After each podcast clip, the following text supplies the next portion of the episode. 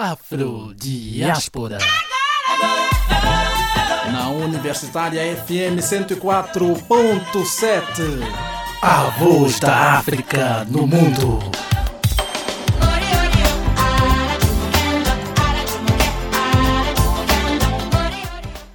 Olá, bom dia, boa tarde ou boa noite para quem estiver ouvindo. Aqui quem fala é Nathalie Volcati. Estamos começando mais um episódio do podcast Programa Afrodiáspora.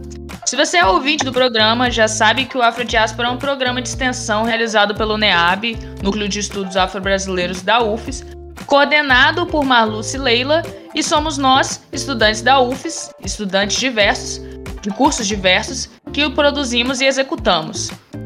Isso. E caso você esteja um pouquinho mais curioso para saber sobre a gente, te convidamos a acessar nosso perfil do Instagram, o arroba programa Afrodiáspora, o nosso Facebook, que é facebook.com.br programa.afrodiáspora. Hoje nós vamos conversar com a mãe Yara, é uma mulher negra, militante negra no Espírito Santo e sacerdotisa de Umbanda, né? É, ela foi convidada pela nossa então coordenadora do programa, que era a técnica administrativa Maria Inês. Bom, vou deixar que você se apresente, Yara. Seja bem-vinda. Olá, boa tarde a todos e a todas. É, aqui quem fala é Mãe Yara, sou coordenadora é, estadual do Fonsa Plotma, que é um fórum que discute políticas públicas para o povo tradicional de matriz africana, candomblé e umbanda. Né? Sou conselheira de igualdade racial no município de Vila Velha, fui conselheira do Estado também.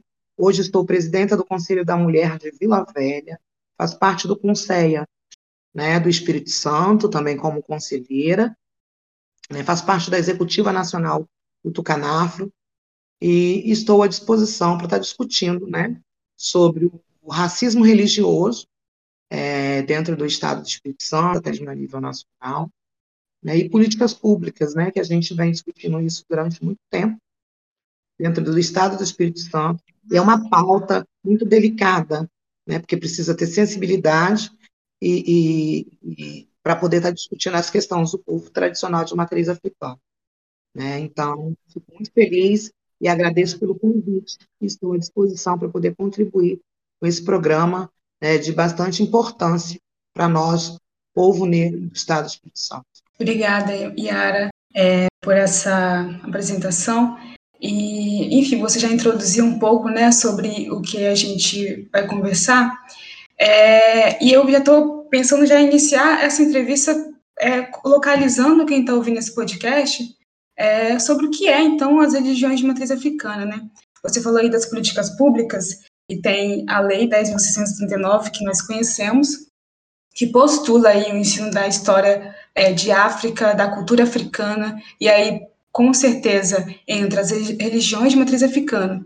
Só que muito pouco é falado dentro das escolas ou dentro da sociedade mesmo sobre as religiões de matriz africana, e quando se fala, parte de um olhar colonizado, né? Muito por conta dessa ausência mesmo institucional de se falar dessas coisas e, e tornar elas naturalizadas a partir de sua história real. Então, quando a gente ouve falar das religiões de matriz africana, parece que estamos falando de algo que é uniforme, como se existisse uma coisa só. Mesmo assim, a gente sabe que existe as vertentes Umbanda, Candomblé. Então, eu queria que você dissesse, assim, como pontapé inicial, o que de fato caracteriza, caracteriza uma religião de matriz africana. Existem diferenças, assim, entre vertentes, tipo Umbanda, Candomblé, como que é? Então, existem vertentes, sim, né? É, durante muito tempo, nós somos vistos como religião, né? Então, a gente, mas a gente, é, sabiamente, sabe que é, se for baseado em religião, a gente não consegue fazer política pública. Né? Não existe política pública baseada na religião, e sim na nossa tradição. É por isso que a gente se denominou povo tradicional de matriz africana, ou povo de terreiro, né? E aí existe é, a dúvida, até mesmo, muitas vezes, do povo que é de Umbanda, né? E fala assim, mas é, Umbanda é brasileira, então por que é povo tradicional de matriz africana? Né? É porque tudo que vem de uma tradição, né? É, a gente, tudo que é preciso preservar, por exemplo, o que meu pai fez, o que meu avô fez, o que meu bisavô fez, é o que hoje eu faço no meu terreiro. Então, é uma preservação da tradição, por isso que é povo tradicional de matriz africana. Né? Então, dentro dos povos, a gente é dividido em povo banto, tá? povo iorubá e o povo de Jeje, né? Então, são três povos, né? O povo iorubá é o candomblé tradicional, a maioria deles tem aqui dentro do estado do Espírito Santo, né? O povo banto, ele inclui umbanda, é, é, Jurema, né? É, o povo de Angola, né? Então eles, nós somos divididos em povos porque foram a tradição que veio da África e veio trazido para cá, né? E o povo de Jeje, né? É um outro povo tradicional também que tem dentro do Estado do Espírito Santo. Então nós temos esses três povos divididos aqui dentro do Estado do Espírito Santo, tá? Então as diferenças das religiões é que dividem os povos. Né? E para discutir as políticas públicas, a gente precisou, nesse momento, de nos dividir reconhecer que nós viemos de África, trazendo a tradição do nosso povo antigo. O povo de Umbanda, que é o povo banto, ao qual eu represento, né? É, a gente temos diversas vertentes, né? Porque aí é, foi quando o povo de África veio para cá e se juntou com os índios da nossa terra. Né? E aí as pessoas confundem, mas a Umbanda é brasileira, sim. A Umbanda é brasileira, foi fundada por Zé Fernandinho de Moraes, mas a data do qual a Umbanda foi, foi, foi fundada né, foi uma data que se legalizou, se documentou, né? É igual quando a gente instituiu aqui no estado do Espírito Santo, né, a data do, do povo tradicional de matriz africana, né, que ficou no dia 14 de maio. Então, naquela data, a gente documentou que seria o dia do povo tradicional de matriz africana. Então, às vezes, as pessoas confundem né, e acham que a Umbanda tem só 110 anos, né? É, a Umbanda tem muito mais que isso, porque é, a representação do nosso povo de Umbanda, é, na sua maioria, né, são os índios, né, que são os nossos caboclos, que é o orixá é, da Umbanda, é caboclo, né? Porque quem veio de África precisa respeitar isso. E é uma coisa que eu digo até mesmo para os meus irmãos que são de Candomblé, porque quando o povo africano veio de lá para cá, foi em terras brasileiras, né, que eles foram acolhidos e aí o Candomblé se tornou um Candomblé brasileiro aqui no Brasil, né? Porque hoje as casas de Candomblé, é, apesar de cultuar o orixá africano, né, muita coisa se mudou, então não se faz mais aquele candomblé que realmente veio de África. Então, o orixá do Brasil é caboclo, né? O dono da nossa terra é caboclo. Mas nós temos os nossos pretos velhos, e com a sua própria sabedoria, nos diz, né? Eu sou o pai Joaquim de Angola. Né? Eu sou vovó de Cambinda né? Eu sou o pai José de Guiné. Então, são todos é, cidades de África, né? Então, ele já vem com a sua sabedoria, trazendo para nós e dizendo que a Umbanda vem muito antes, né, do que só essa história que conta aqui no Brasil. Yara, é, mãe Yara, licença, você mencionou alguns pontos interessantes que eu gostaria de adentrar antes de falar precisamente sobre as movimentações que você e seu grupo também fazem né, a respeito da, das políticas públicas, né? É, você mencionou a diferença da Umbanda e da Candomblé. Surgiu uma dúvida é, que é saber se você acredita que pode ser um problema frequentar ou pertencer a esses dois ambientes que são distintos, digamos assim, né, de nações distintas uma pessoa frequentar o Umbanda ou, é, é, enfim, frequentar a Umbanda enquanto é feita no Candomblé ou o contrário. Você acredita que isso é possível? Então, na, na sua maioria é o que mais acontece, né? Não só aqui no hum. Espírito Santo. Geralmente as pessoas vêm de Umbanda, né? E, e por si só acham que isso não é o suficiente para ela, vai em busca de mais outras coisas, mais sabedorias, né? e acabam in, se, sendo iniciadas no candomblé. né? É, eu não vejo problema nenhum, né? Assim como as pessoas do, da Umbanda também frequentam, eu mesmo sou um bandista, não sou feita no santo, mas eu tenho portas abertas dentro do candomblé, frequento, conheço, né? Então isso não tem problema nenhum, desde que né, cada segmento respeite o seu espaço, porque são energias diferentes, apesar de todos nós cultuarmos a ancestralidade, isso é o mais importante de saber, tá? Todos nós somos cultuadores da ancestralidade. Né? Nós temos o candomblé, nós temos a Umbanda, nós temos um culto, um culto chamado Egungun, do qual eu faço parte, né? Nós temos aí as pessoas que são da Jurema, que cultuam a Jurema, temos o Batuque, nós temos várias denominações. E no final, aliás, no final não, do princípio ao fim, todos nós cultuamos a ancestralidade. Né? Então, não há problema nenhum. Né? O que há problema é misturar essas energias né? e fazer é, coisas que são, que são de propriedade né, de cada segmento dentro da tradição. Né? Porque é aquela velha história, né? O povo de Queto tem uma maneira né, de cultuar, o povo de Giz tem outra maneira de cultuar, a Umbanda tem outra maneira de cultuar. Ah, entendi. Né? Então é preciso se respeitar e não se misturar, porque a gente entende, né? Cada coisa no seu lugar, né? Para que isso não venha, não venha prejudicar espiritualmente, é o que nós acreditamos. Agora, né? Quando a gente fala de política pública e discussão, né? O Fonsa Potman, nós, a gente tem uma regra nós não discutimos o religioso. Nós não discutimos né, o sagrado. Por quê? Porque quando a gente sofre o preconceito né, de um evangélico ou de qualquer outra pessoa é, é, que tem um discurso de ódio contra a nossa tradição, né, ele não sabe diferenciar quem é um bandista, quem é candomblessista, quem é de Quito, quem é de Jeje, quem é de Angola, então, até os espíritas, que não é um povo tradicional, né, que é uma, o, o espiritismo ele é uma religião europeia, né, as coisas também se confundem muito aí. É, entra no bolo, né, na hora da, da, do crime racial, porque na hora é todo mundo macumbeiro, né? Então, assim, quando a gente quer se unir para discutir a política pública né, em prol do nosso povo tradicional, nós não discutimos a questão religiosa, isso não infringe. Então, eu defendo o candomblé, é, é, o candomblé defende a Umbanda, e ali a gente está tudo num bolo só, sem se dividir. Ah, perfeito. A minha pergunta, ela se dirigiu a, a poder construir justamente essa resposta que possível resposta, né?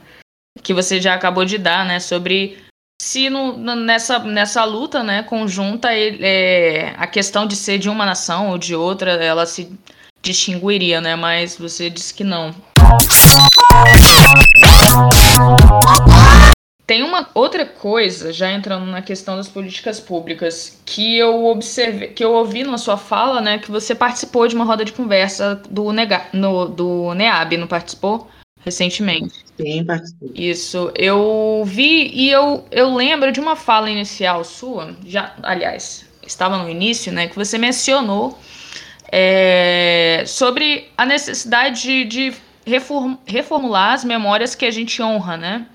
É, não somente de mudar, mas, enfim, de reformular as datas comemorativas também, né? As datas que a gente comemora dos santos e por que não dos orixás também, mas não apenas de datas comemorativas, né? Mas é, foi importante essa fala para pensar das memórias que a gente honra através dos nomes dos monumentos, né, de forma geral, na cidade e no, no, no nosso dia a dia. Um, e aí que você mencionou que, que há uma campanha, né, é, em busca dessa honra às divindades africanas. Eu gostaria de saber quais, quais, quais são os desafios que você acredita que são, são mais que se interpõem assim com mais dificuldade nessa jornada para essa campanha?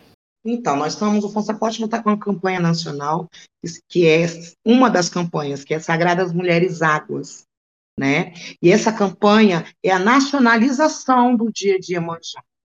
tá? Então, a gente já está, acho no terceiro, é, três anos, colhendo assinaturas, porque tem uma quantidade de assinatura para se passar, né, lá em Brasília, né, para que se, vire uma lei de nacionalização, então a gente está é, em todos os estados buscando recolher essas assinaturas, e o grande desafio é, né, por que, que nós temos um dia de Nossa Senhora Aparecida e não podemos ter um dia de Iemanjá?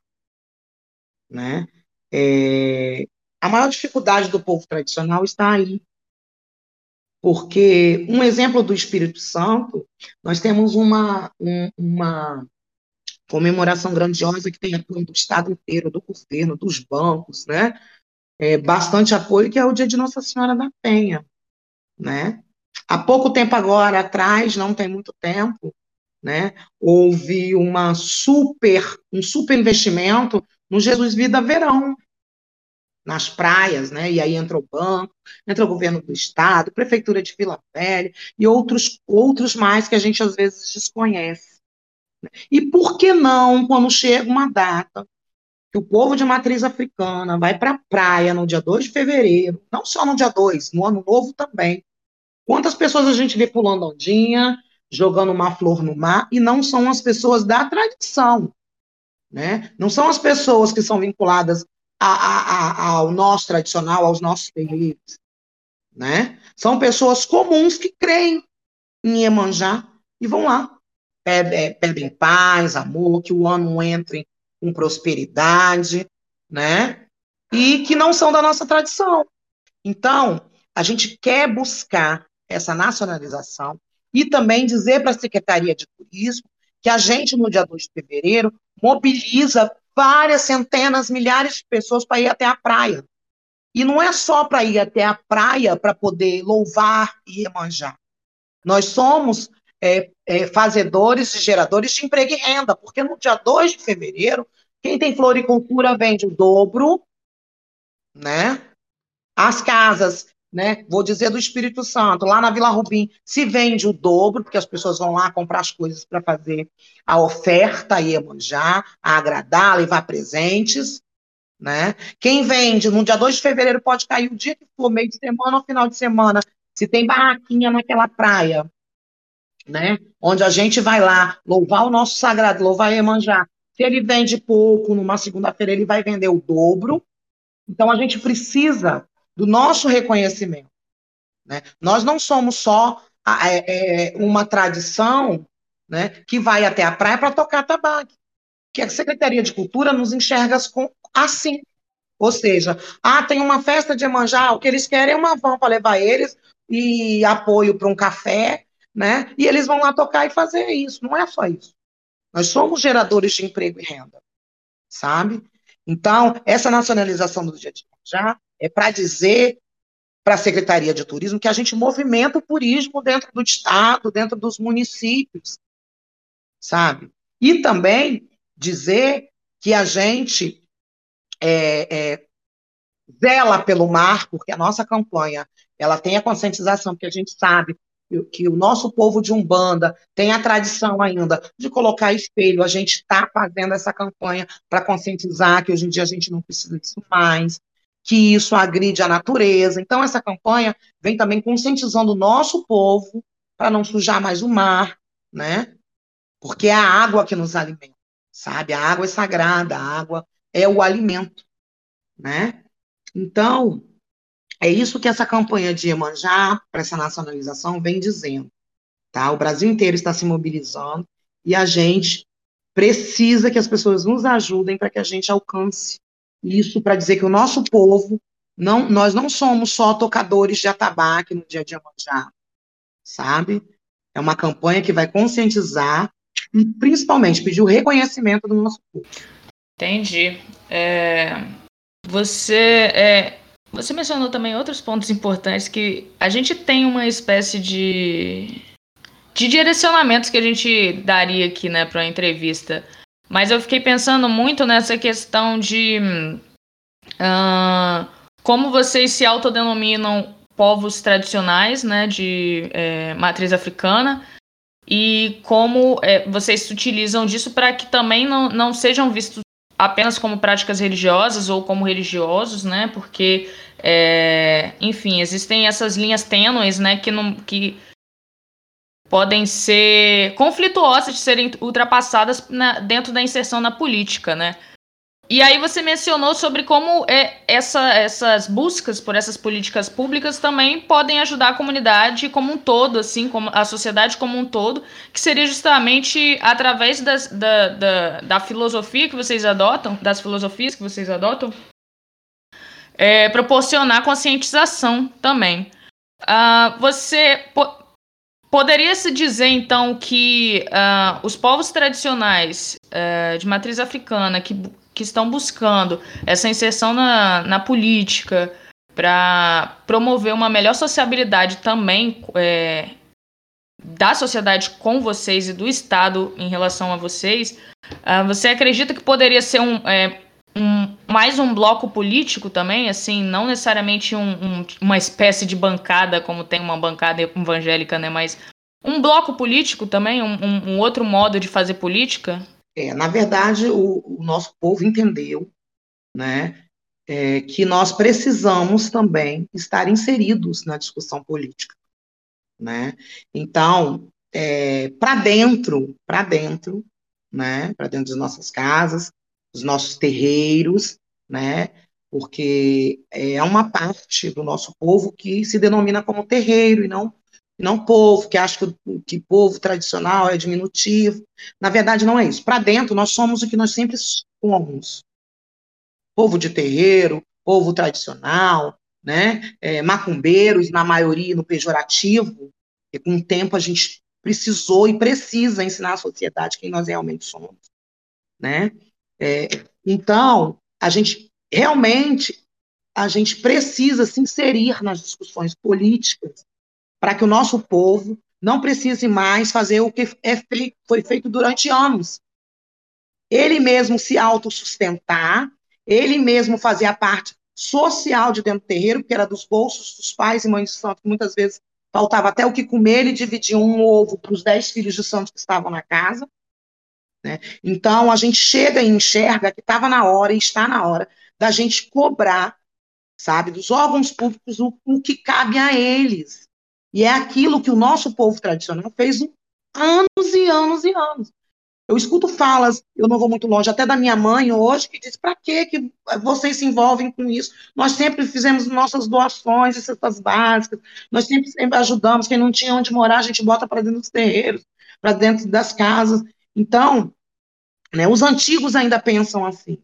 Nós nunca tivemos nada, o governo nunca nos reconheceu, vai ser agora. Só que a gente pensa que isso precisa mudar e avançar. Então, a gente teve que, sim, inserir na política, discutir política pública, aprender, né? Que até hoje a gente ainda cai e levanta, né? Porque a nossa discussão não é uma discussão fácil. Tá? O Fonsa criou uma teia parlamentar, né? E uma frente parlamentar, né? Que agora está chegando aqui no Espírito Santo, a gente está nas articulações, mas já existe essa teia parlamentar nacionalmente, tá? Para que a gente consiga, tá? Ter um espaço para discutir somente as nossas políticas públicas, né? Porque a gente sabe da dificuldade do racismo é, institucional e estrutural, sabe? Que não quer discutir as nossas pautas. Então, qual é a ideia? Buscar os parlamentares que entendem a nossa discussão, né? Isso independente de qual partido for, porque essa nossa discussão é independente de partido, sabe? Para poder ter um espaço né, digno para a gente, de fato, construir e ver as políticas públicas do povo tradicional de matriz africana acontecer. Porque onde tem uma bancada evangélica, a gente não consegue nada. Essa é a nossa realidade. Então, a gente precisou se inserir, sim, né, no meio político, nessas discussões, para que o povo tradicional de matriz africana pudesse discutir dignamente o seu espaço, né, e a sua parte política dentro de qualquer pasta, seja ela na saúde, na habitação, no meio ambiente, sabe, na segurança alimentar, é o que o nosso povo precisa, né, construir, porque é um, um é um passo de cada vez. Nós temos irmãos da tradição que não entendem ainda que isso é necessário, sabe? Então, é, todo dia a gente busca, a gente tenta orientar, busca um espaço desse como vocês, para estar tá fazendo essa fala e pontuando a necessidade de termos mais irmãos para que eles saiam dos fundos dos terreiros, dentro dos terreiros, e venha para fora gente para estar tá discutindo essa política pública, povo tradicional de matriz africana. Yara, você falou agora uma coisa muito interessante, assim, porque a nossa conversa né, tem seguido contra o racismo religioso dentro das instituições, através das políticas públicas. Mas aí eu acho que tem também um, um trabalho interno, né? Você acabou de falar dos próprios irmãos, irmãos é, das religiões de matriz africana, que às vezes não entendem, não compreendem. Eu queria que você dissesse, assim, quais são as estratégias, assim, que vocês fazem de forma interna para que vocês consigam manter, assim, o sagrado, né? Eu queria entender também como que, que os povos de matriz africana, eles exercem a sua organização social mesmo diante desse cenário que a gente está escrevendo, que é um cenário de violência, que é um cenário de negação de direitos, né, onde é, as religiões evangélicas têm diversas aberturas e frentes e, e as religiões de matriz africana não têm. É, então, o nosso trabalho interno não, tá, nem, não tem sido fácil, principalmente nas casas tradicionais, né? Nós temos mães e pais aí com 50 anos, daí para mais, até 80. Então, é um povo que a vida inteira, desde quando se iniciou no candomblé ou na Umbanda, né, sempre fez aquela doação, né, para os filhos. Então, é, é, nunca, nunca pensou em, em sentar para discutir uma política pública, né? É aquele povo que, que o político só buscava, ou até hoje ainda busca, só em época de eleição, né? E aí o meu povo muitas vezes se fechava, né? Eu já ouvi de alguns políticos dizer: ah, o povo de matriz africana não rende voto, não, porque ninguém discute, ninguém senta, ninguém vem para a rua balançar a bandeira, mas, em compensação, eles querem um voto do povo de matriz africana chegando lá e oferecendo um saco de cimento, ou seis cesta básica, alguma cesta básica naquele momento de campanha. Né? Mas não quer entrar dentro do terreiro, né? falar uma, é, é, construir um plano, né? inserir o povo de matriz africana no seu plano, né, de governo, sabe? Fazer propostas que são de políticas públicas, porque ele não quer entrar dentro do terreiro, porque na mente de quem é evangélico ou de quem só anda com, com as pessoas evangélicas, a partir do momento que ele tira uma foto do lado de um pai de santo e diz esse aqui está me apoiando, né? Ele vai ser vinculado ao povo do Satanás. Uhum. E aí ele perde o voto dos evangélicos. Né? As pessoas não entendem, ah, a Manhara nunca senta em lugar nenhum. Por quê? Porque as propostas que eu tenho de trabalho, olha, eu vou apoiar você, você bota o teu povo para trabalhar para mim, mas eu não posso me vincular, eu não vou me prestar esse papel. Né? Então a gente vem resistindo quanto a isso, sabe? Então o que que a gente, o que que a gente tem trabalhado o nosso povo?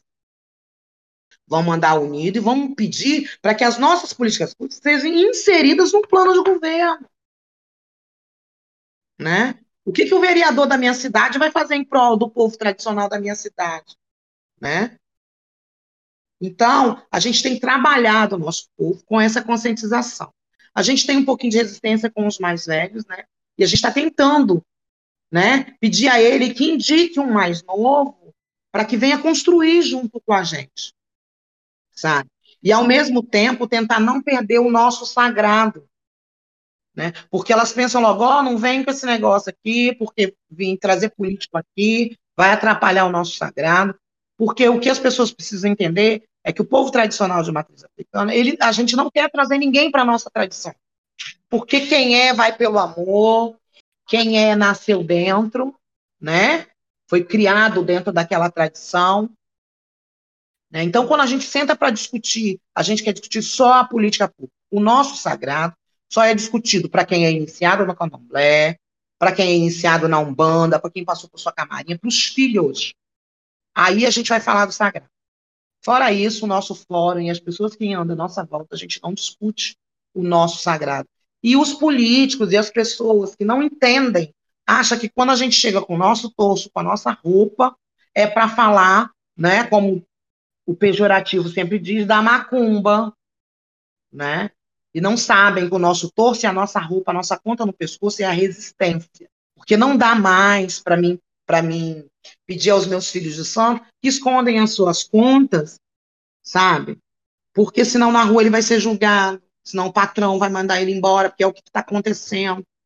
Tenho mulheres que estão tá perdendo os empregos, estão tendo que esconder, porque o que elas estão achando é faxina e a maioria das patroas são evangélicas, brancas, e que se souberem que elas estão dentro do terreiro, vai mandar embora e aí elas não têm o que levar para dentro de casa, né? Então, assim, é um trabalho que não é fácil, tá? A gente vem remando, né? Conscientizando os nossos também que é necessário essa discussão política, né? Que não é qualquer cesta básica que vai mudar a história do nosso povo, porque as cestas básicas nós doamos com os nossos, os nossos meios sem precisar do poder público.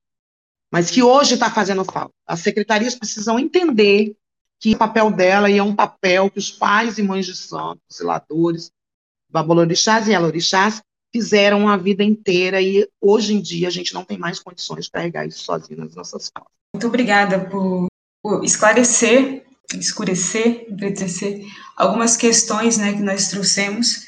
É, queria deixar aqui meu agradecimento pela sua participação no Flow Diáspora. E se você quiser é, falar mais alguma, alguma coisa, você está com espaço livre agora. Quero agradecer né, esse espaço. E a gente precisa divulgar bastante esse espaço né, que tem aí na UFES. Eu mesmo não conhecia esse afrodiáspora, sabe? E é muito importante a ocupação do povo tradicional nesse espaço que vocês nos abriram no dia de hoje, né? É uma pena que é um espaço muito curto, que o povo tradicional tem muitas coisas a serem discutidas, né? E uma das coisas que é, você acabou citando, que foi a Lei 10.639, né? Uma das nossas lutas maiores é exatamente essa discussão, com suavidade, contando a nossa história, né? Porque a educação vem de criança. E se a escola, né, pensar no modo melhor para que até mesmo os professores passem, né, por essa formação, porque o professor ele passa pela formação, é obrigatória a lei 10.669, o Ministério Público obriga, mas ele vai aplicar se ele quiser, ele vai participar se ele quiser. Né? Eu acho que independente né, da religião que o professor seja, ele precisa conhecer, sabe, é, é, se informar para poder replicar isso na sala de aula. Né? A gente sabe que a educação vem de casa, né? Muitas das pessoas acham que o professor é obrigado a isso, a gente sabe que não. Respeitar o próximo como pessoa, isso a gente aprende desde quando a gente nasce nas nossas casas, mas a gente conta com a escola, né, para ensinar as crianças e adolescentes a não odiar o próximo somente por causa da sua religião, né, da sua tradição. E o Estado do Espírito Santo ainda é muito preconceituoso quanto a isso. Né, mas a gente não desiste, né? Quero agradecer a vocês, a sua coordenadora que me fez o convite e dizer que eu estou sempre à disposição tá? Se precisar de alguma informação, o Fonsaporte está à disposição, né? E muito obrigada a todas vocês. Eu queria que você passasse, assim, alguma rede social que você tenha, para quem quiser saber mais, te conhecer, se você tiver. Então, o, a página do Fonsaporte estadual está sendo reformulada agora, porque a gente fez uma nova eleição, então a gente está reformulando. Mas existe a página do Fonsaporte nacional, inclusive lá, né? Tem é, é uma, um cadastro, quem for do povo tradicional de matriz africana, quiser se denominar, né? Participar, né? Ver o que está acontecendo, inclusive sobre a frente parlamentar. Né? Nós temos a, a, campanha Tradição Alimenta Não Violenta também na página, é Fonsapótima Nacional, é só vocês olharem no Instagram, fácil de achar.